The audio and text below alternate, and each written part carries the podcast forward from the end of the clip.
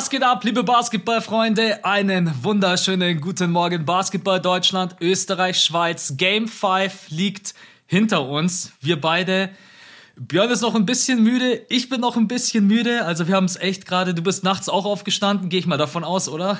Na, ich bin direkt wach geblieben. Ah, du bist also wach geblieben, deswegen ja, ja. bist du so fertig. Okay. Genau, ich hänge hier so ein bisschen drin, aber jetzt habe ich gerade die Stimme gehört. Sobald immer das Intro dann losgeht, bin ich dann schon am Start. Ich schrei dich einfach immer so an, Mann, so, wie so ein Drill-Instructor. ja, so kam mir das gerade vor, aber das ist wirklich so. Also, sobald dann so das, das Intro da ist und du weißt, okay, jetzt ist Pod, dann hat man auch wieder Bock. Aber gerade davor, so beim Einwählen bei äh, ich will bei Zoom, Skype, ja. ich will gerade Skype sagen, so, so fertig bin ich. Ja, bei Zoom, da denke ich immer so, ey, lass mich einfach nur in Ruhe, ich will jetzt nicht mit dir reden. Aber dann, sobald, sobald wir in den Pod gehen, äh, habe ich dann doch Bock.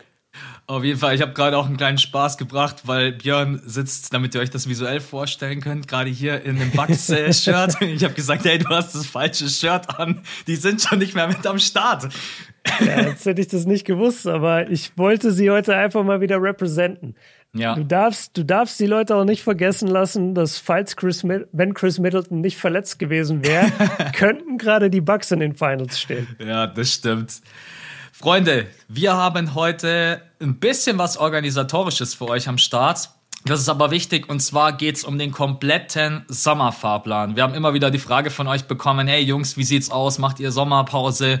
Kommt über den August irgendwie was? Äh, covert ihr die Eurobasket? Und da haben wir jetzt quasi für euch die komplette Übersicht.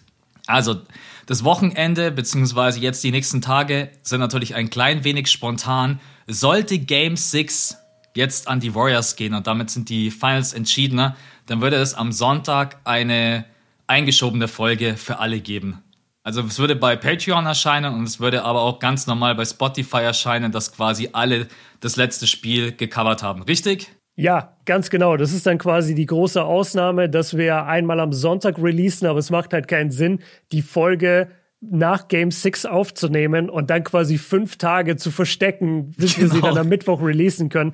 Deswegen sollte es in Game 6 vorbei sein, dann schaut mal sonntags bei euch bei Spotify rein, dann sollte da auch die Folge sein.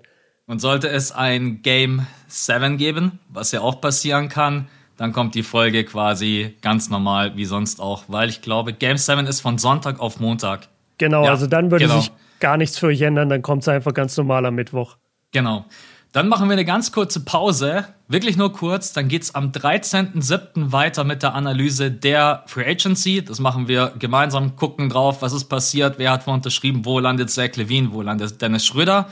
Dann gibt es eine Sommerpause in Anführungsstrichen bis zum 27.07. Also wir haben gesagt, wir wollen dann so ein bisschen einen kleinen Rhythmus haben von zwei, drei Wochen. Es gibt dann am 27.07. eine Folge für euch und am 17.08. Ganz entspannt 40 Minuten äh, zu speziell ausgewählten Themen. Das lassen wir euch dann noch wissen. Und dann eigentlich, wenn wir ehrlich sind, geht es am 31.08. schon wieder Vollgas weiter. Denn dann startet die Eurobasket. Genau, und dann sind wir die ganze Eurobasket für euch da. Also wir kommen am 31.08., das ist ein Tag, bevor sie losgeht, meine ich. Genau. Und äh, auf jeden Fall in der Woche, bevor sie losgeht, da machen wir quasi eine große Preview dazu. Und dann 7.9., 14.9., da covern wir sie tagesaktuell, also nicht tagesaktuell, aber halt so, wie es gerade läuft. Und ja. dann am 21. Nee. Doch, am 21. Am 21. Genau. Am 21.09. ist dann das Finale gelaufen und dann äh, besprechen wir nochmal die ganze Eurobasket. Also ja, während der Eurobasket im September sind wir eigentlich jede Woche für euch am Start. Genau. Und dann machen wir nochmal so eine kleine Pause. Also wir haben uns die Pausen jetzt so aufgeteilt. Dann sind die wir Pausen sind einfach immer nur zwei Wochen. Das kriegen ja, die Leute genau, gar nicht richtig. mit im Sommer. Das kümmert die gar nicht. Ja, genau. Und wir sind dann quasi wieder, das machen wir noch spontan, entweder am 5.10. oder am 12.10. sind wir dann quasi zurück mit den ganz normalen NBA-Folgen. Und dann ist ja der Start der neuen NBA-Saison. Ich glaube, der ist auf den 19.10. datiert. Mhm. Also, ihr seht, euch wird im Sommer nicht langweilig. Es sind auf nee. jeden Fall genügend Folgen. Ich finde es auch ganz geil, weil letzte, letztes Jahr waren wir, glaube ich, auch gar nicht da. Da kamen wir dann erst im September oder so wieder zurück. Aber jetzt, glaube ich, ist es auch ganz nice, einfach so alle zwei, drei Wochen Content zu machen. Deswegen, ja, damit Und ihr Bescheid sogar für die Patronen. Wollen wir auch noch kurz erwähnen. Auch für genau. euch haben wir ein bisschen was, damit ihr im Sommer am Pool noch irgendwie extra Content bekommt für euren Support. Also, ja, wir machen so ein bisschen Sommerpause, aber auch nicht so wirklich richtig. Eigentlich auch nicht wirklich. Okay, das war die Übersicht. Ähm, müsst ihr euch vielleicht nochmal anhören, zurückspulen, aber äh, wegen den einzelnen Daten, ich glaube, das kann euch auch egal sein. Ihr wisst, okay, es kommt Content. Und ich habe eine Starting Five mitgebracht heute. Und okay, zwar starten nice. wir da direkt rein mit einer Frage, die jetzt natürlich gerade ziemlich groß gemacht wird nach Game 5, nachdem Andrew Wiggins hier richtig aufgezockt hat. Mhm. Björn, klaut Wiggins Curry noch den Finals MVP vor der Nase weg?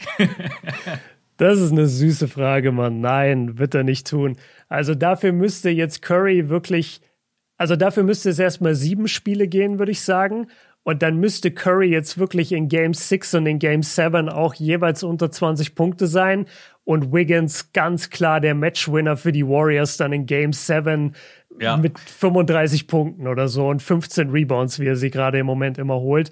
Nee, also ich kann es mir nicht vorstellen, weil selbst in seiner schlechten Performance jetzt in Game 5 war Curry ja immer noch mit 16 Punkten und 8 Assists immer noch maßgeblich am Erfolg beteiligt. Also dem, dem kannst du diesen Finals MVP nicht wegnehmen, wenn die Warriors gewinnen sollten.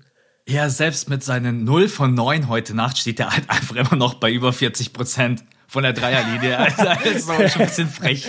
Das ist schon lächerlich. Weirder Flex.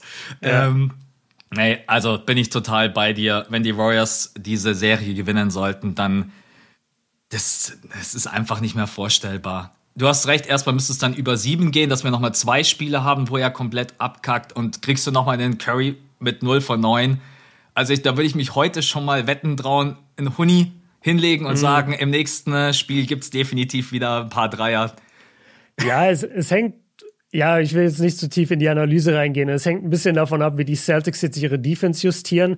Aber so oder so wird Curry einen Weg finden, gegen diese Mannschaft ja. zu scoren und 20 plus zu machen und das wird reichen. Okay, du hast keinen Bock auf Analyse. Dann die nächste Frage, genau die richtige für dich. Döner mit oder ohne Soße?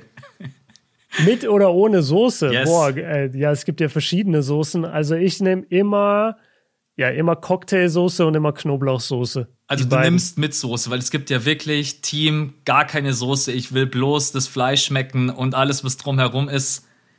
Also nee. Björn ist Team Soße. Ja, aber, aber Björn ist auch absolut Team Allmann. Also Björn geht wirklich rein und sagt Döner mit allem, aber ohne Zwiebeln und ohne Schaf. Okay. Ich bin wirklich so der Typ. Ähm, aber ich kann einfach kein Schaf essen, deswegen muss ich das machen.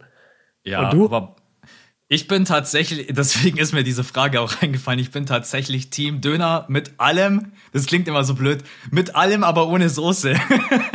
das ist krass, Alter, das ist doch voll trocken dann. Nee, echt, also ich... Erstmal, ich, ich habe jetzt voll Bock auf einen Döner. Ich hole mir ja. safe nach dem Recording hier einen Döner. Ja, Döner ist, ich habe oh, schon wieder Ewigkeiten her. Das war jetzt eine richtig blöde Frage, vor allen Dingen, wenn man noch Hunger hat.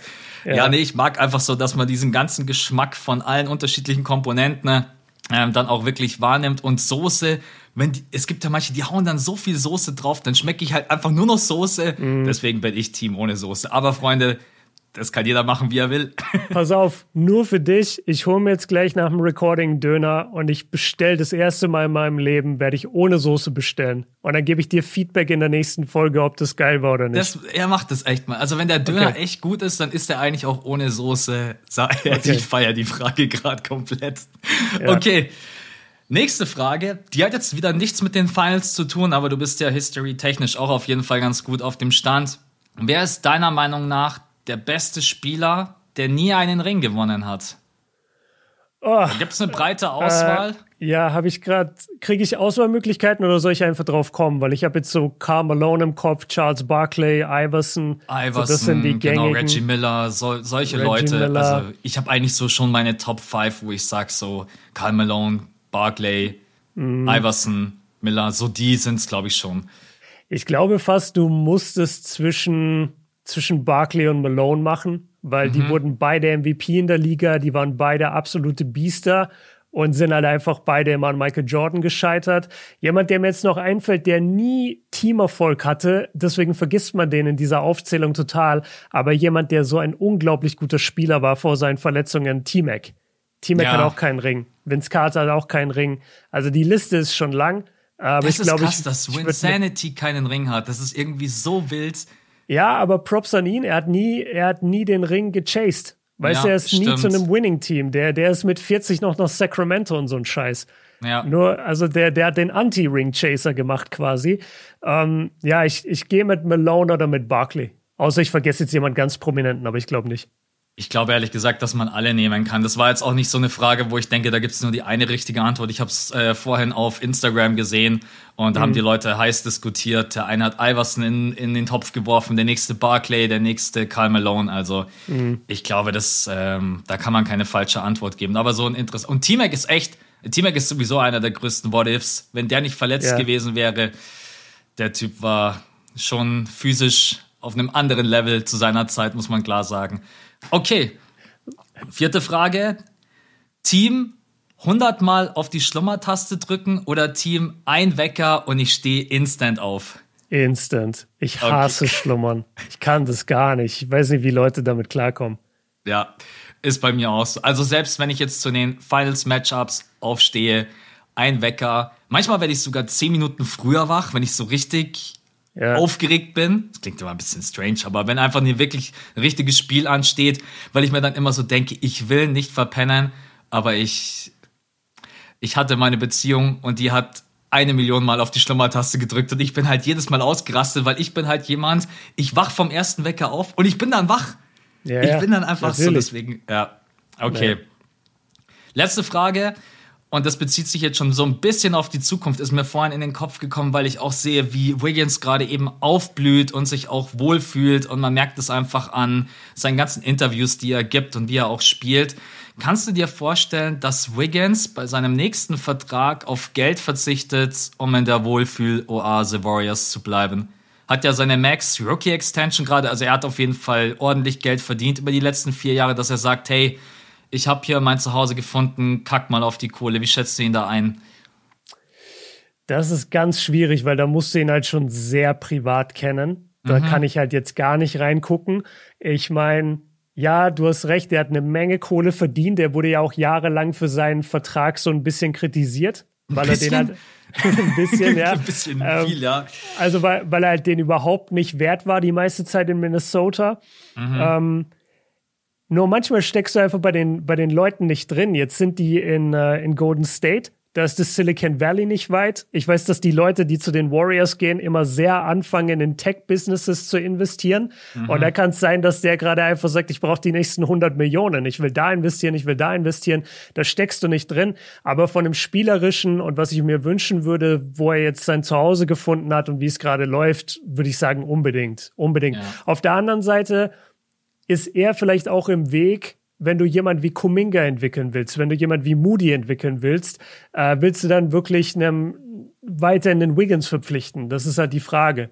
Aber eigentlich musst du auf ihn setzen. Der ist ja auch noch jung. Also du, ja. ich würde, ich würde safe im Moment noch auf Wiggins setzen und die anderen so unter ihm entwickeln, ja. Ja, 27, 28 ist er jetzt sowas, glaube ich. Der, der kommt jetzt erst in seine Prime eigentlich. Ja, das ist natürlich dann auch immer die Frage, wenn der jetzt natürlich so gute Finals spielt und dann äh, ist er auch einer der Mitgaranten dass sie dann diesen Titel gewinnen. Und dann lass die mal in der nächsten Saison nochmal gut spielen, lass mhm. die mal nochmal einen tiefen Playoff-Run. Dann stellt er sich natürlich nicht hin und sagt, ja, gib mir hier mal nur 10 Millionen pro Jahr. Das wird yeah. nicht passieren. Aber, Bobby Portis mäßig, gib mir 5 Millionen, reicht mir. Ja, aber ich tue mir gerade halt so wirklich richtig schwer, ihn mir woanders vorzustellen, weil er da halt gerade so extrem gut reinpasst. Aber du hast komplett recht, man kann in den Spieler nie reinschauen. Für manche ist Geld enorm wichtig, Verträge sind enorm wichtig und andere sagen dann, ey, ich verzichte ein bisschen auf Kohle, aber meistens natürlich auch erst, wenn man ein bisschen älter ist und er ist halt noch super jung. Genau. Ja, aber ich glaube, es kommt auch auf den Locker Room drauf an. Also, mhm. wie du schon gesagt hast, du bist halt bei den Warriors und die Warriors haben schon auch immer mal ihre Spieler gehabt, die auf Geld verzichtet haben. Also die, die befürworten das ja auch ein bisschen da in dem Lockerroom. Das ist jetzt nicht so, dass wenn der einen, in Anführungszeichen, schlechteren Vertrag unterschreibt, dass dann die Leute in der Umkleide sagen, boah, du bist voll der Lappen. Warum hast du nicht gemaxt? Sondern die sagen, ey, geil, freut uns, dass du hier bist, lass zusammen weiter aufbauen. Also die Warriors sind halt auch so ein eigener Haufen. Deswegen, ja. vielleicht verzichtet er ein bisschen auf Geld. Würde mich auf jeden Fall freuen es wird generell ein spannendes Thema, weil wenn Clay, Wiggins und Draymond alle bei ihrer nächsten Extension nicht auf Geld verzichten, ne, dann, ey, dann, dann, dann kann sich irgendwann Bob Myers und Co. Äh, können sich dann irgendwann, weiß ich nicht, ein Darlehen irgendwo leihen, weil die Luxussteuer dann in so eine Höhe geht, dass du dir denkst, hey, was zur Hölle ist ja, die ja, bei, bei Steve Barmer, beim Clippers-Owner. Genau. Der, der hat doch wirklich die Kohle. Ja. Okay, das war schon die Starting Five. Heute kurz und knackig, aber auch nice. absichtlich, weil ja. wir natürlich über Game 5 sprechen wollen. Nochmal für euch. Es stand 2-2 die Celtics haben die Riesenmöglichkeit liegen lassen, auf 3-1 zu erhöhen. Und jetzt haben die Warriors zu Hause im Chase Center die Möglichkeit gehabt, auf 3-2 zu erhöhen. Ich glaube, es haben beide Teams noch nie zwei Spiele hintereinander verloren. War das so? In den in Playoffs diesem, jetzt? In diesen Playoffs äh, genau. kommt, also ich habe es auf jeden Fall über die Celtics gehört. Und dann und kann es gut sein, dass es bei den Warriors auch war.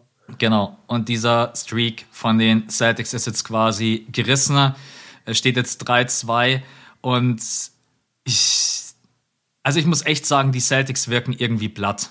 Sie wirken irgendwie müde, sie erlauben sich viele Kleinigkeiten, viele Turnover. Äh, wir haben vor der Serie drüber gesprochen, wenn dann auch die Würfe plötzlich nicht mehr fallen, dann lässt du von der Freiwurflinie plötzlich zehn Dinger liegen. 67,7 Prozent von der Freiwurflinie. Also starten wir vielleicht erstmal rein. Wie hast du das erste Viertel erlebt? Weil ich dachte, ey, die Warriors, die sehen so gut aus heute, die klatschen die an die Wand. Ja gut, das erste Viertel war halt davon geprägt, dass die Celtics ja keinen Dreier getroffen haben. Und insgesamt, ja. ich glaube auch ins zweite Viertel rein dann diese Serie ausgebaut haben auf bis zu 0 von 12.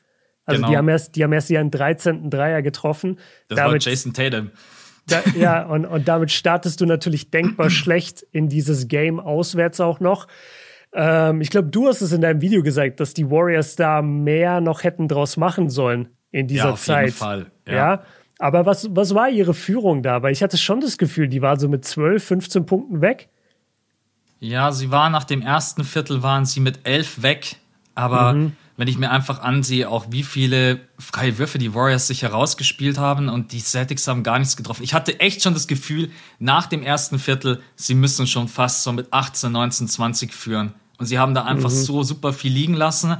Und dann nach dem, das zweite Viertel ging dann 24, 23 an sie. Es war einfach so super eng dafür, dass die Warriors eigentlich das Spiel wirklich dominiert haben, haben die Zone attackiert, aber die Warriors haben halt ihren Dreier auch nicht getroffen. Die standen, glaube ich, bei zwei von 13 ja, oder sowas. Ja, genau. Gary Payton genau. hat einen Dreier getroffen und ich weiß gar nicht, wer Clay den, wahrscheinlich. Wahrscheinlich Clay, Clay, Clay war ja. ungefähr der Einzige. Gab nicht so viele, die einen Dreier getroffen haben heute Nacht bei den Warriors. Von, von den Startern einfach keiner. Von den Startern ja. nur Clay. Das ist Stimmt. abartig. Ja. Ja, also wie, wie habe ich insgesamt das, das alles wahrgenommen? Also es wirkte schon ein bisschen Warriors dominanter, aber und äh, ich finde, das ist einfach der, der, der Elefant im Raum, deswegen lass mal drüber sprechen. Die Celtics haben halt eine neue Defense gespielt die wir Aha. bisher nicht gesehen haben, nach der aber jeder gefragt hat, nämlich warum doppelt man nicht einfach Stephen Curry? Wieso steht man dem nicht immer auf den Füßen und sorgt dafür, dass er einfach keinen Wurf los wird? Und genau das haben sie geschafft und deswegen hat er auch nur 16 Punkte in dem ganzen Spiel. Und daraus mussten die Warriors natürlich erstmal jetzt ihre Offense neu kreieren und das hat vielleicht auch ein bisschen gedauert, kam dann aber relativ gut ins Laufen. Je, ja. je länger das Spiel gedauert hat. Und du hast schon das Thema platt angesprochen. Also die Celtics sind ja nicht nur platt von ihrer von ihrer bisherigen Reise in die, Play in die Finals äh, mit den zwei harten Serien gegen Miami und Milwaukee, sondern die sind natürlich auch wahnsinnig platt davon, dass die die ganze Zeit dieser abartigen Warriors Offense hinterherrennen müssen. Mhm. Also verteidigt mal ein ganzes Spiel lang Steph Curry und, ja. und versuch hinter dem herzulaufen. Da wirst du ja bescheuert und du wirst vor allem total müde. Und wenn die Celtics auch noch alles switchen, das bedeutet, jeder wird ständig in diese Steph Curry-Situation geswitcht und muss dann da aushelfen. Also das muss wahnsinnig anstrengend sein. Und das siehst du dann auch in ihrer Offense. Die haben nämlich im in Game, im, im vierten Spiel haben sie 19 Punkte gemacht, im, äh, im vierten Viertel. Und im, und im fünften Spiel, jetzt, was wir gesehen haben, haben sie 14 Punkte gemacht und haben ja. 30 kassiert. Also die, die sind platt, auf jeden Fall. Und die sind nicht nur platt von ihrer bisherigen Reise, die sind auch platt, weil sie Curry hinterherlaufen müssen. Und wenn sie jetzt vor allem anfangen, den zu doppeln, dann ist es ja noch mal anstrengender, äh, immer ihm den Ball quasi ab, ähm, den Ball aus seinen Händen quasi zu, zu befördern. Ja, und dann, dann kommst du da einfach nicht mehr, nicht mehr hin von der Offense. Ja. Also man hat schon heute Nacht einfach gesehen, ganz andere Taktik haben Curry sofort früh nach der Mittellinie aufgenommen und jetzt haben wir alle gesehen, was passiert, wenn du das halt einfach machst, wenn du versuchst drauf zu gehen, den Ball aus seinen Händen zu bekommen. Die Warriors können dann genau diesen Basketball spielen, den sie so sehr lieben. Äh, Draymond auf dem High Post finden, ne? dann kann Draymond die Bälle in die Ecken verteilen oder unter den Korb spielen. Der übrigens heute Nacht und heute müssen wir ihn mal loben, weil nach dem letzten Spiel hat er ja nicht ganz zu Unrecht auf jeden Fall ein bisschen sein Fett wegbekommen, aber ich finde heute Draymond ist direkt reingestartet. Ich habe gedacht, der geht heute für 20. Also der, der hat sich, glaube ich, im ersten Viertel hat er seine acht Punkte gemacht. Danach gab es auch keine Punkte mehr. Aber mhm. man hat einfach gesehen, dass die Celtics mit dieser Art und Weise Defense zu spielen, den Warriors in die Karten spielen. Ich weiß auch nicht, ob Imi Odoka vielleicht gedacht hat, das ist jetzt so mein. Hast du es nicht, glaube ich, du gesagt, dass es der letzte Trumpf ist, den die dann so haben? Dass sie da nochmal ihre Defense umstellen? Ja, ich hatte gesagt, dass man das nicht vom ersten Spielern macht, sondern mhm. dass man vielleicht einfach sagt, so ab Spiel 5, ab Spiel 6 blitzen wir plötzlich Curry, doppeln ihn und dann mal gucken, wie die Warriors reagieren. Jetzt ist halt das Problem, dass die Warriors einfach perfekt drauf reagiert haben und sie das überhaupt nicht gestört hat.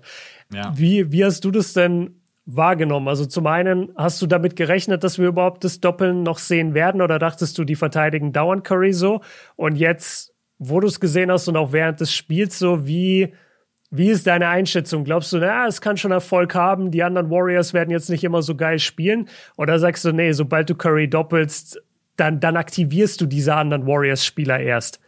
Ja, ich mach's kurz. Ich glaube, diese Idee kannst du direkt wieder in den Boden stampfen. Also, weil es ist ja mhm. einfach, es ist ja überhaupt nicht alles perfekt gelaufen bei den Warriors. Wir sprechen hier von dem Team, was 9 von 40 von der Freiwurf, äh, von der Drei Dreierlinie geschossen hat. Ja. Also das, wir sind weiter 22 Prozent. Also wirklich, dass du nochmal so einen Curry bekommst, 0 von 9 oder generell, dass die Starting Five so schlecht trifft, dass sie generell von der Dreierlinie so schlecht treffen.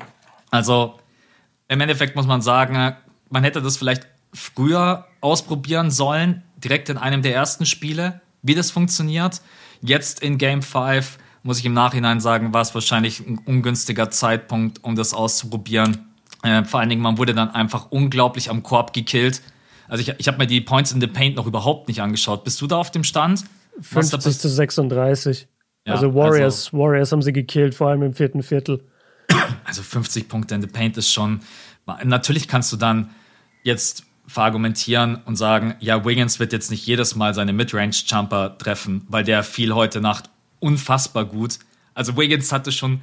Ja, warum, die, warum diese, du? Diese, ja, weil, weil es nicht nur Midrange-Jumper waren, es waren ja so zwei, drei solche fast schon so Baby Skyhooks. Genau, also richtig. Also ja. so, so komische, die, die ja auch normalerweise Robert gar Williams nicht. drüber, ja, genau, als wenn sie gar nicht da wären. Ja, die, die nimmt er ja normalerweise nicht. Und das hat mich gewundert übrigens, weil die Celtics waren die ganze Zeit so groß auf dem Feld, aber die Warriors haben, also die haben im vierten Viertel gab es manchmal Situationen, da stand Gary Payton, der jetzt wirklich nicht groß ist, stand vor Robert Williams oder vor Al Horford und hat einfach über die drüber geworfen.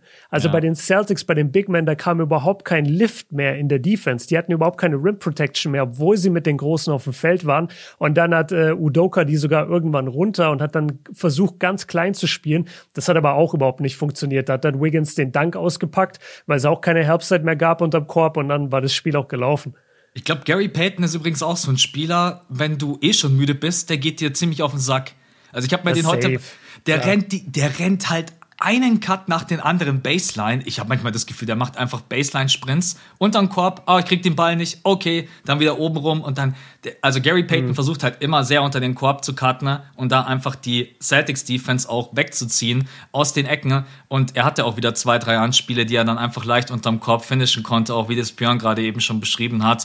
Sowieso ja, können wir auch vielleicht ganz kurz anschneiden. Die Bank.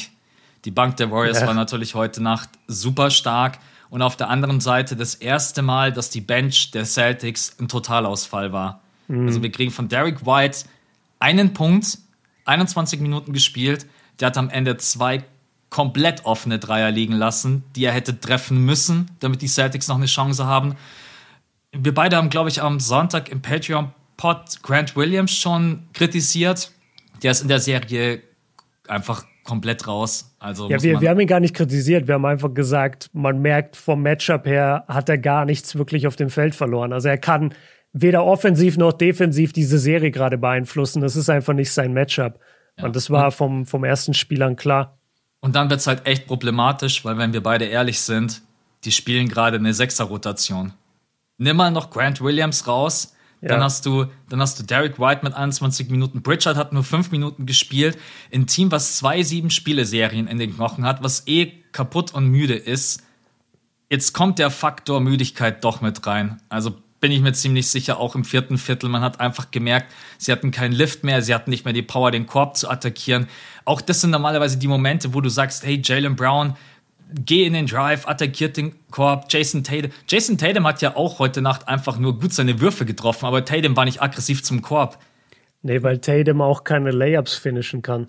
Ich weiß nicht, was mit dem los ist, aber das haben wir in Spiel 4 ganz schlimm gesehen oder in Spiel 3. Mhm. Ja. Und also jedes Mal, wenn der zum Korb geht, der, der zieht auch so gut wie nie Fouls. Also das kann er irgendwie auch nicht das, das, das muss man auch ganz klar sagen, das ist ein Skill. Also das musst du zum einen dem Schiedsrichter verkaufen, du musst aber auch richtig den Kontakt aufnehmen und das macht er nicht. Und er hat einfach diese, diese Tendenz, diese ganzen Layups immer zu, zu verlegen. Also wenn ich die Warriors wäre, würde ich immer sagen, ja, nimm dir ruhig Jordan Poole im Mismatch und zieh an ihm vorbei, weil du machst ja den Layup am Ende eh nicht. Mhm.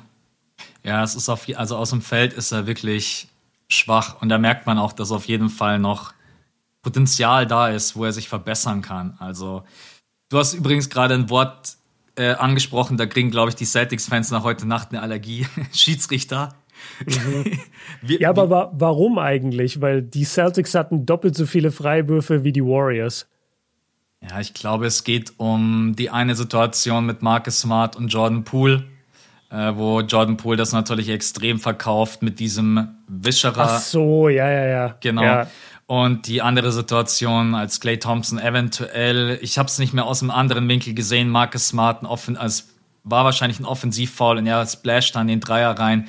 So ein paar Kleinigkeiten, aber. Ach, der, nee, das war ein Flop. Das habe ich als Flop abgespeichert, aber es gab, ich glaube, in der ersten Halbzeit gab es einen Drive, möglicherweise von Clay oder von Wiggins, und da stand Smart perfekt da und hat das Offensivfoul angenommen und die haben, Char äh, die haben äh, Blocking-Foul gepfiffen. Ja. Aber dieses, wo Clay ihn weghaut beim Dreier, hatte ich das Gefühl, dass Smart einfach gefloppt hat. Aber ich habe es auch nur aus der normalen Spielperspektive gesehen. Ich finde es auch generell immer schwer. Es gab auch den einen Drive von Marcus Smart, wo Clay Thompson ihn perfekt verteidigt und hat die Hand am Ball. Eigentlich muss es Jumpball geben und es gibt dann, glaube ich, Freiwürfe. Mhm. Ich weiß nicht, das ist immer so. Ja, natürlich, die Refs sind nicht perfekt. Es gibt immer mal Situationen auf beiden Seiten, wo man dann so sagt, uh, das war jetzt vielleicht nicht der richtige Call, aber du kannst in dem Spiel doch nicht sagen, das haben sie verloren wegen den Refs. Die Celtics haben nee. einfach 18 Mal den Ball weggeworfen. Ne? Exakt, äh, das ist es. Jason Tatum hat die meisten Turnover ever in einem Playoff-Run. Auch das muss sich, sich mal auf der Zunge zergehen lassen. Es gab ja nicht schon ein paar andere Spieler, wie zum Beispiel James Harden, die ziemlich tief mhm. äh, in die Playoffs gekommen sind und nicht mal die hatten so viele Turnover. Wobei Harden nie in den Finals war. Das muss man Tatum nicht zugute halten. Das stimmt. Direkt wieder alle Celtics-Fans ins Boot geholt. Gerade ja, schon muss, alle man, am muss man schon sagen. Und es waren halt zwei lange Serien. Also der, gut, der Sweep da gegen die Nets und dann kamen da zwei sieben Spiele-Serien und jetzt bist du auch schon in Game 5, musst jetzt in Game 6, gehst vielleicht in Game 7. Also der, der spielt dann auch schon viel, muss man natürlich dazu sagen. Aber ja. er verliert auch viel den Ball und insgesamt verlieren die, aber beide Teams. Also ich war eigentlich überrascht, dass die Warriors heute Nacht mal auf den Ball ein bisschen besser aufgepasst haben, weil normalerweise. Sechs Turnover, das ist ja Wahnsinn für sie. Ja, genau. Und im Vergleich dazu diese 18 von den, von den Celtics, du hast es richtig gesagt, die haben halt einfach den Ball weggeworfen, weil die Celtics haben besser gereboundet, die Celtics waren doppelt so oft an der Linie, die Celtics haben noch irgendein Stat haben sie auch noch dominiert, weiß ich jetzt nicht mehr. Und oder, oder sagen wir so, die Warriors treffen nur 20 Prozent ihrer Dreier, Steph macht nur 16 Punkte und trotzdem verlieren die Celtics das. Das mhm. musst du erst mal schaffen. So, und da sind die Turnover auf jeden Fall ein ganz, ganz großes Problem. Und dass sie von ihren vielen Freiwürfen, die sie bekommen haben, einfach nichts getroffen haben. Ja, das darf dir nicht passieren. Also auch Jason Tatum, zwei von sechs von der Freiwurflinie. Ich, ich komme immer wieder zurück zu dem gleichen Punkt. Wenn du von der Freiwurflinie solche Dinger liegen lässt, wenn du dir solche Turnover erlaubst, ich, ich sag nochmal, die sind Blatt für mein Empfinden. Die wirken einfach müde und das sind einfach dann so Kleinigkeiten, die sich dann einschleichen, weil das war wieder bei weitem einfach kein perfektes Warriors-Spiel. Und am Ende gewinnen die das mit 10. Dann gibt es noch ein bisschen Garbage Time. Ja, es war schon gar, es war fast ein 20-Punkte-Blowout eigentlich, oder? Und ja, dann kamen doch die anderen rein, die, die Benchplayer. 20 Punkte waren es, glaube ich, nicht ganz, aber es war am Ende dann schon relativ eindeutig. Ich glaube, es gab dann noch den Clay Thompson-Dreier aus der Ecke und danach war klar, dass, es, dass das Spiel vorbei ist. Also ja. Ja, ich bin gespannt. Ich bin jetzt vor allen Dingen gespannt auf die Reaktion der Celtics im TD Gardner. Die Warriors wirken einfach fitter. Die Warriors haben natürlich jetzt auch diese ganzen Punkte, die du gerade angesprochen hast. Stephen Curry wird im nächsten Spiel sicherlich wieder besser treffen. Mhm. Dann, ich weiß nicht, du hast ja gestern auf Insta gecallt, wir bekommen in Game 5, Game 6 Clay Thompson. Du warst ja. gar nicht so schlecht, muss ich eigentlich sagen. Ja, er hat Ist, ganz gut geschossen. Ja, 21 Punkte, 7 von 14, 5 von 11. Also das waren schon auch wichtige Dreier. Ja, das bin gespannt auf die Reaktion jetzt im, im TD Gardner. Irgendwas, ich habe das Gefühl, dass wir noch irgendeinen wichtigen Punkt noch nicht angesprochen haben in dem Spiel. Äh, ich kann nur einmal ganz kurz ergänzen, ich habe nachgeschaut, also die größte Führung von den Warriors war 16. Mhm. Also dann, ja. dann habe ich das gemeint. Ja. Aber es fühlte sich dann plötzlich an wie ein 20-Punkte-Game und die Starter wurden dann ja auch ausgewechselt. Ja. Haben wir ich was glaub, vergessen? Ja, eigentlich nicht. Also die, die Bank nochmal bei den Warriors muss man halt schon loben. Also, dass hier Peyton und Poole zusammen 29 Punkte machen, ist schon stark. Vor allem Jordan Poole in 14 Minuten 14 Punkte. Das ist halt effizient sein Vater. Das muss man ganz klar erwähnen. Und ja, eigentlich. Ich weiß, was, was wir vergessen haben. Und es warte, war. So warte, warte, ich, ich habe noch kurz was. Äh, Sorry. Und zwar, was bei Wiggins wirklich so die krassere Überraschung noch ist, neben seinem Scoring, ist das Rebounding, was er für sich entdeckt hat. Mhm. Also, wie der für die Warriors gerade der, der wichtigste Rebounder wird, das ist richtig interessant zu sehen und ultra, ultra, ultra wichtig. Also das kann man mal im Auge behalten, ob er das in Game 6 auch noch haben wird. So, was haben wir vergessen? Der Jordan Pool, Buzzerbeater, Dreier, Ende des mhm. dritten Viertels, was plötzlich die Celtics dominieren, gewinnen, die Warriors aus der eigenen Halle fast rausballern. Also ich hatte wirklich so ein bisschen diese Vibes von Game One, weil die haben, glaube ich, sechs von neun von der Dreierlinie getroffen. Und mit diesem Dreier von Jordan Poole gehen sie dann wieder in Führung. Ich glaube, es war 85, 84. Und das war, ey, der war mega wichtig. Also. Voll. Das, aber bei dem bin ich jetzt ehrlich zu dir, da dachte ich nicht, dass der reingeht. Der Winkel war so wild. Der Winkel war echt ein bisschen schwierig, aber was ich mir gedacht habe, ist, davor hat er einen Dreier schon versenkt. Mhm. Und Jordan Poole, sagen wir ja oft, ist ein absoluter Rhythmusplayer. Und wenn da einer reingeht, dann ist, dann hat er sofort mehr, doppelt so viel Selbstvertrauen wie beim Wurf davor. Und das war wichtig. Und das glaube ich nämlich, dass den Celtics zum Verhängnis wurde mit dieser wir doppeln Curry-Taktik. Weil dadurch, dass Curry gedoppelt war, gingen die Bälle viel mehr an die anderen Spieler. Dadurch hatten die einfach offenere und mehr Würfe. Und wenn dann Jordan Poole zwei Possessions vorher den Dreier reinmacht, dann rennt der natürlich nach vorne mit Ablauf der Uhr und denkt sich, ja, gib mir den Ball. Ich habe doch gerade schon getroffen. Das ist ja ein mhm. ganz anderes Feeling, als wenn er davor hätte zuschauen müssen, wie Curry einen Dreier trifft. Ja, ja, absolut. Ja, es ist, dadurch bekommen natürlich die anderen viel mehr Rhythmus. Ich bin, ich muss auch sagen, Stephen Curry, also wir haben ihn jetzt halt auch trotz allem viel gelobt. Ich habe am Anfang irgendwie seine Shot Selection fand ich ein bisschen schwierig. Er hat irgendwie ganz viele wilde tiefe Dreier genommen ohne Grund. Kam das nee, mir so vor? Nee, der, der Grund war, er ist einfach nichts losgeworden. Die haben mhm. den so hoch verteidigt. Also selbst diese negativen Dreier, die er genommen hat, die waren alle contested und die waren alle mega kurz. Die haben gerade immer nur so vorne den Ring getroffen. Die, die ersten vier, glaube ich, weil, weil die Celtics das so stark verteidigt haben. Also der hat ja, also korrigier mich, ich weiß es echt nicht mehr, aber ich glaube, der hat die ersten fünf, sechs Minuten in dem Spiel überhaupt keinen Wurf genommen, nicht, nicht mal ansatzweise. Also der, der, der kam in nichts rein in seine Offense und dann musste er anfangen, so ein bisschen zu zwingen. Ähm, und das hat auch nicht für ihn funktioniert. Also Curry beim Scoring zu hindern, haben die Celtics auf jeden Fall drauf. Nur ja. es hat ihnen halt im, im Enderfolg dann nichts gebracht. Ja, auf jeden Fall. Ja, Curry wurde auch einmal geblockt, musste einmal den ja. Dreier abbrechen. Ja. Ich glaube, genau. stand Genau, Robert Williams stand vor ihm, da hat er dann gerade eben noch gecheckt, das würde in die Hose gehen. Vom genau, Grant Williams wurde er, glaube ich, geblockt. von Grant Williams. Ja. Genau. Ich könnte dich jetzt so mega pauschal fragen, was müssen die Celtics in Game 6 besser machen, aber wir alle wissen, was sie besser machen müssen in Game 6. Was, was tippst du jetzt fürs sechste Spiel?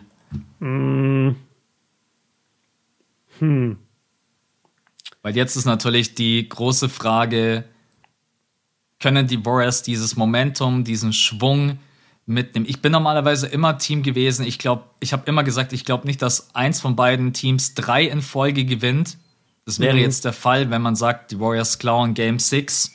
Mhm. Auf der anderen Seite. Also, ja. Ja, meine, meine Taktik, wenn ich jetzt die Celtics wäre, ich würde wieder die Defense switchen. Ich würde sagen, soll Curry, soll Curry doch wieder 40 machen. Soll er doch erstmal zeigen. Also ich meine, Curry ist zwar ein unglaublicher Shooter, aber Curry ist jetzt auch nicht jemand wie Kobe oder wie Michael Jordan, der in jedem Spiel einfach 40 macht in den mhm. Playoffs. Ja. Und das will ich erstmal sehen. Und diese, wir haben das ja auch nach, in Spiel 4 haben wir das ja besprochen, als er die 43 Punkte hatte. Wir haben da immer gesagt, ey, lass da mal ein, zwei Würfe nicht reingehen. Oder lass mal am Ende des Spiels, als dann irgendwie noch ein Clay Thompson oder Jordan Poole oder wer auch immer noch einen Dreier hatte, wenn der Dreier daneben geht, das Momentum switcht, die Celtics gewinnen das Ding am Ende.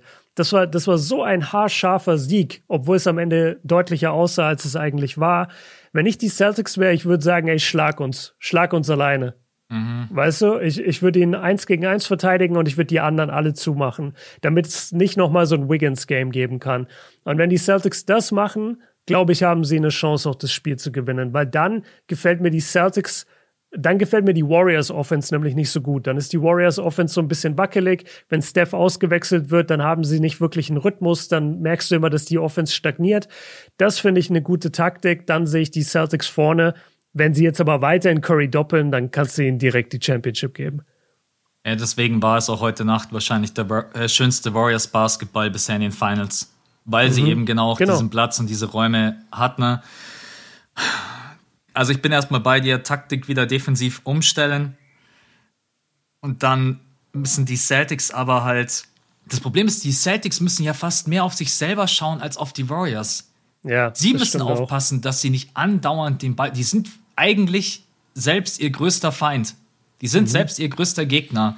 Den Ball nicht so oft verlieren. Es sind einfach unüberlegte Pässe. Jalen Brown immer wieder mit Ballhandling-Problemen äh, Marcus Smart auch immer mit Pässen, wo ich mir so denke, wo, wo soll der hingehen? Also Marcus Smart ist immer so zwischen Genie und Wahnsinn.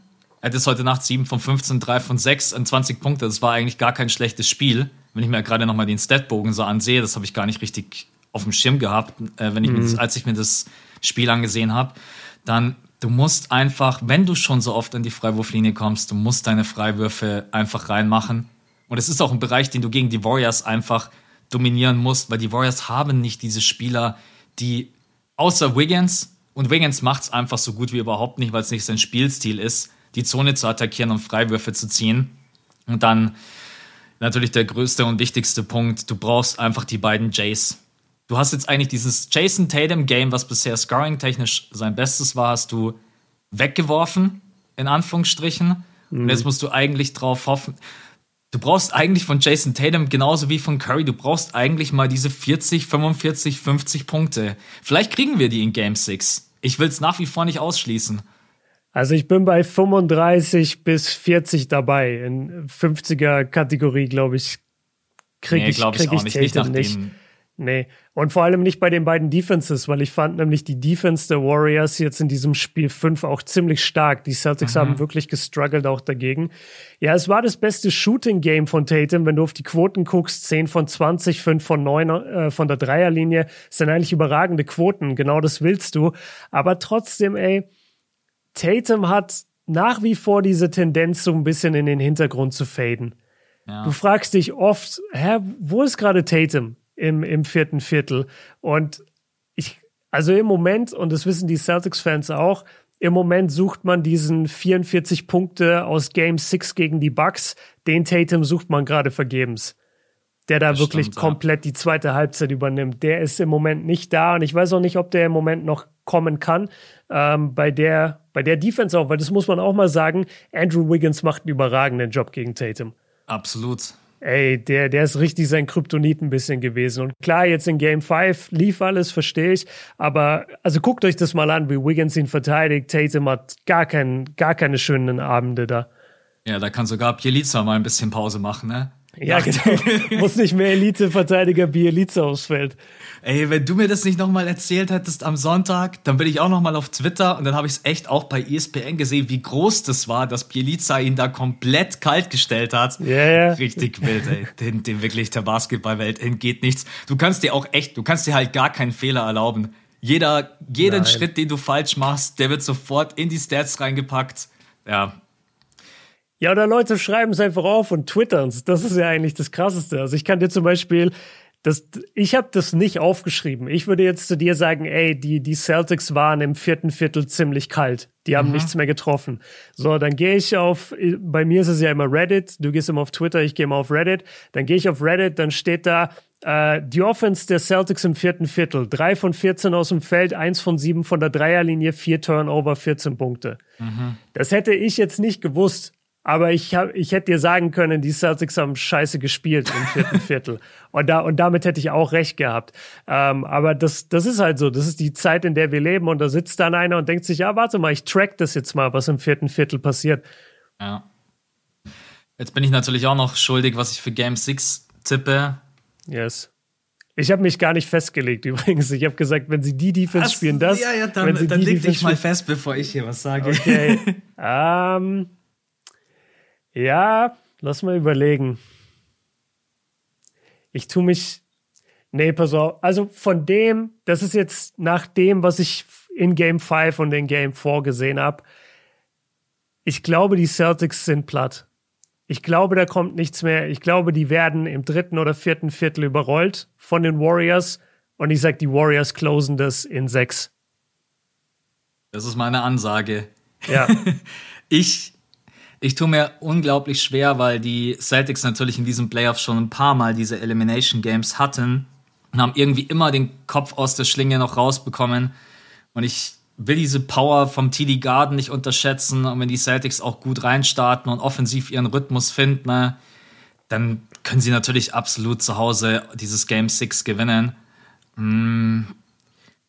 Der größte Punkt ist wirklich diese, dieser Faktor Müdigkeit. Auch Tatum mhm. und Brown haben wieder beide 44 Minuten gespielt. Die hatten gerade mal vier Minuten Rest.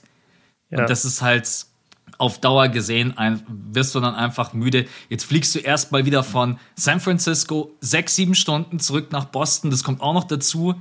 Mhm. Klar, natürlich kann man jetzt sagen, ja, wie die reisen, ist ja Luxus. Es ist trotzdem, du hast trotzdem keinen Bock, sechs, sieben Stunden rumzufliegen. Deswegen. Ja, vor allem alle paar Tage hin und her. Also Game 5, 6, 7 ist schon echt anstrengend. das wäre auch geil, wenn einfach einer von den Celtics sagt, hey, ihr macht das ohne mich. Ich bleib schon mal in San Francisco für Game 7. das wäre ein cooler. Das wäre, damit würde sich Thais jetzt zum Beispiel unsterblich machen. Ja, ja, das Wenn er einfach so dem Team gesagt hätte, ich bleib hier, setzt mich in Game 7 ein, ich bin dann ready.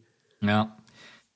Ah, komm, ich sag, dass die beiden Jays noch ein großes Spiel in sich haben, die letzte, die letzte Kraft, die letzte Power, vielleicht die Rollenspieler, dass sie nochmal den Dreier treffen, der TD Garden im Rücken, man kommt besser rein ins Spiel, man passt vielleicht endlich mal besser auf den Ball auf und dann gleicht man diese Serie aus und dann steht's 3-3 und dann bekommen wir alle unser ultimatives Game 7 von Sonntag auf Montag. Also tipp ich, auch wenn ich selber nicht glauben kann, ich tippe auf die Celtics.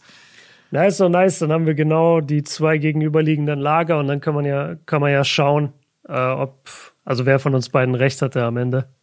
Ja, bisher, ja, das letzte Mal hast du richtig gecallt. Du hast gesagt, das dritte Spiel gewinnen die Celtics, das vierte Spiel die gewinnen Warriors. die Warriors. Ich habe äh, ich hab die 43 Punkte gecallt, aber fürs falsche Spiel. Aber fürs falsche Spiel. ja, Wobei, ich, ich habe nicht dazu gesagt, welches Spiel. Ich habe nur gesagt 43 Punkte von Curry. Ich bin ganz zufrieden mit meinen, mit meinen Calls in letzter Zeit, aber das ist so Hit and Miss einfach. Du steckst halt nie drin. Ja, absolut. Ja. Also ich tippe jetzt auch auf die Celtics, weil ich hoffe, das Gegenteil passiert. was, was, oft yeah. der Fall, was oft der Fall war in letzter Zeit. Ähm, aber du hast, du hast vollkommen recht. Du steckst einfach nicht drinnen und beide kennen sich.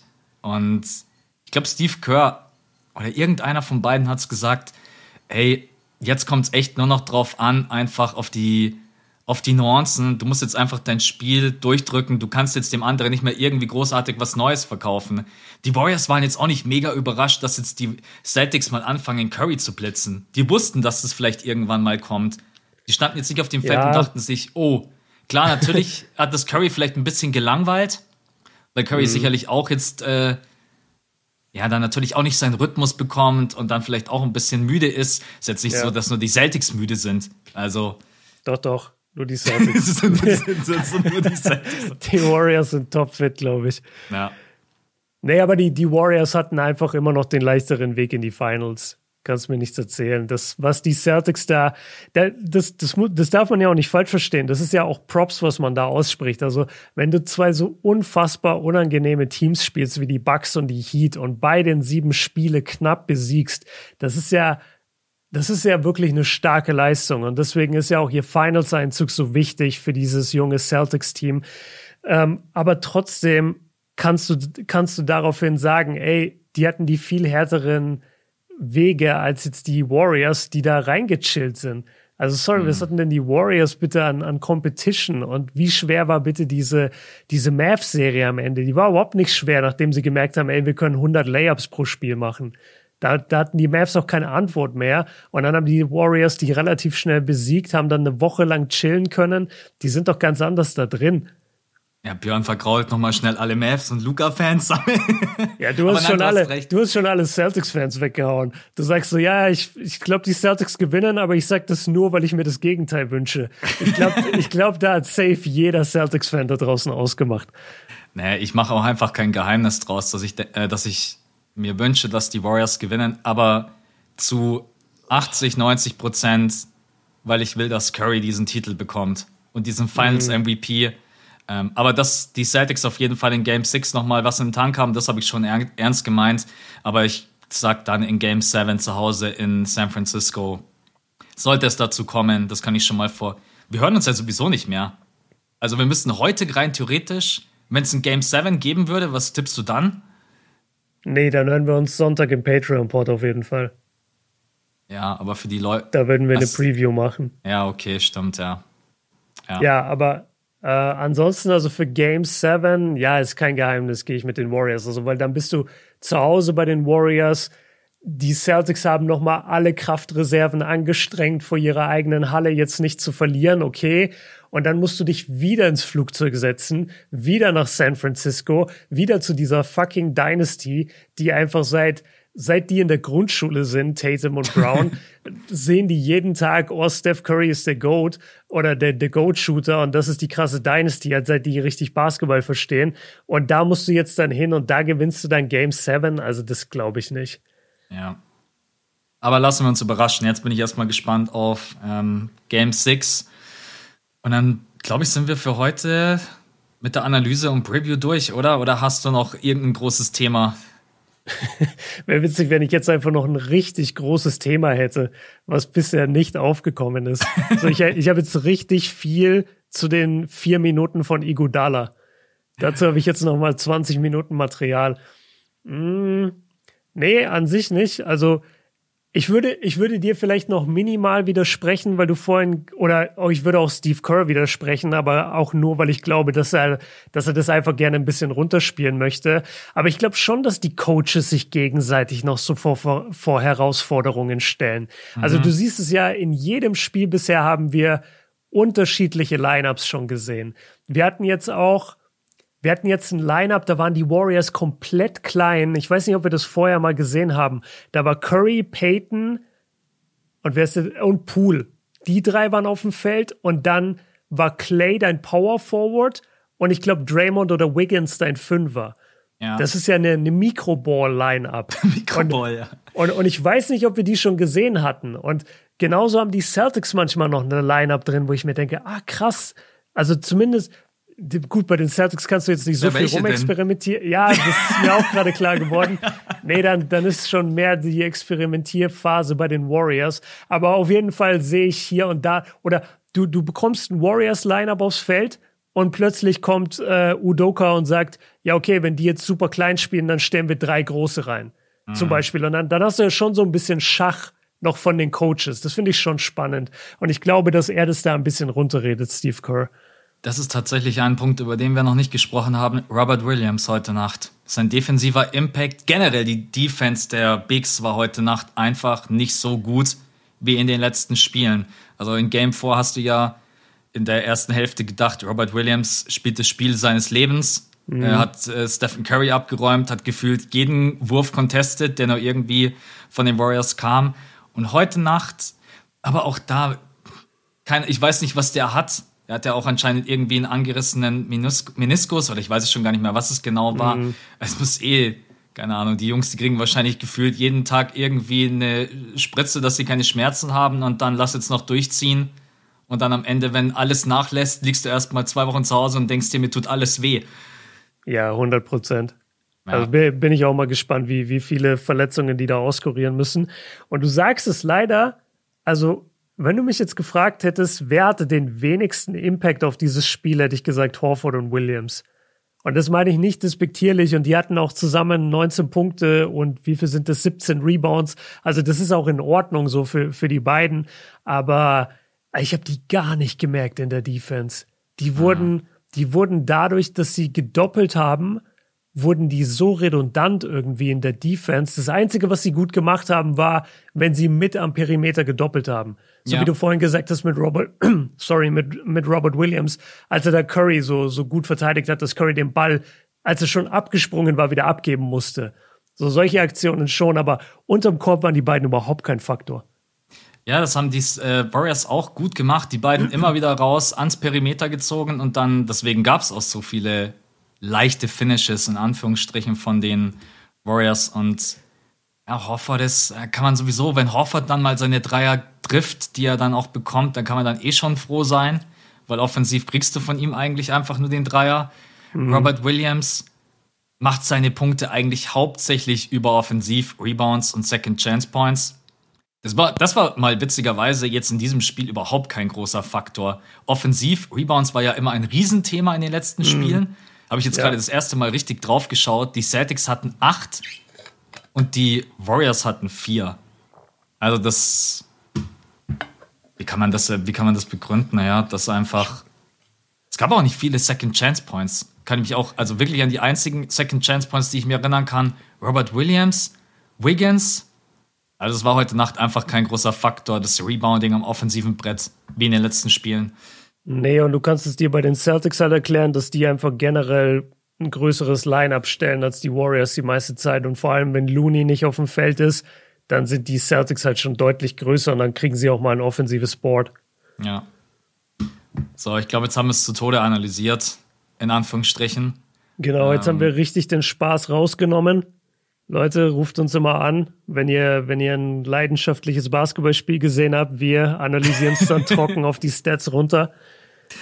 Ja, man kann, man kann immer so 10, 15 Minuten kann man so den Hype durchziehen, aber wenn man dann länger drüber spricht, dann fallen einem natürlich auch immer so Kleinigkeiten und Fehler auf und dann kannst du nicht so, geil, ey, die Celtics 18 Turnover, nicer Shit. Yeah, ja, ja, das, naja, und dann, und dann geht's direkt in die Drop Coverage und ins Blitzen und dann verlierst du zwar die Hälfte der Hörer, aber die, die dabei bleiben, das sind die realen.